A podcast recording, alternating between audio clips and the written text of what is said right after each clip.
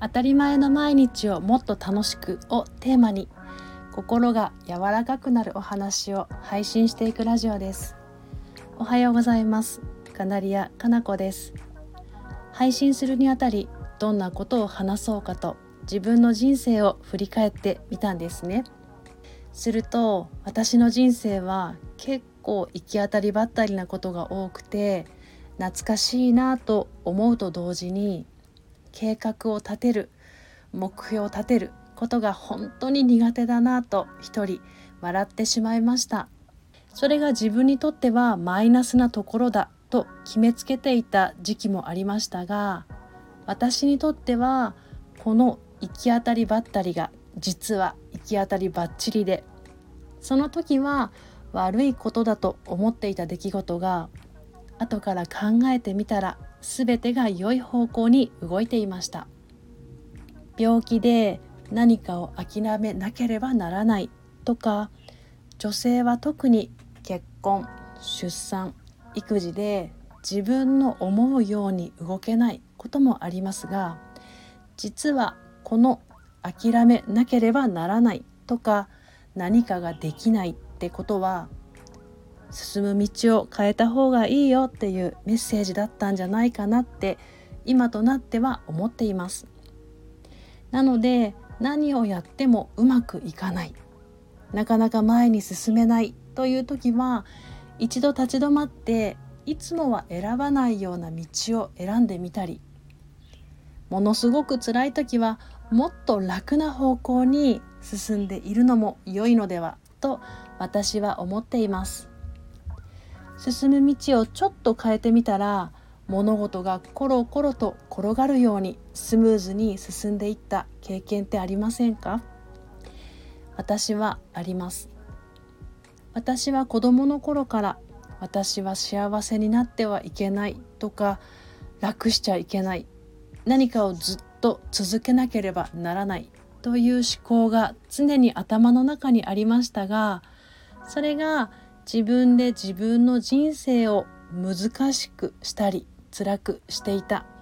わざわざ自分がそれを選んでいたんだなって思います。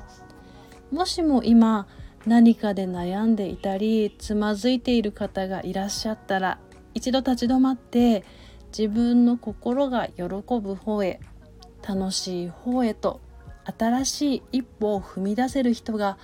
増えることを心から願っています。今日は土曜日なので子どもたちも一緒に行き当たりばったりでも行き当たりばっちりで過ごしていきたいと思います。ではここからはコメントへのお返しをしていきます。はじめましてと自己紹介にコメントをくださった子育て×読書術研究家さんネガティブからどうポジティブに転換されたのか興味深いですとコメントをくださりありがとうございます。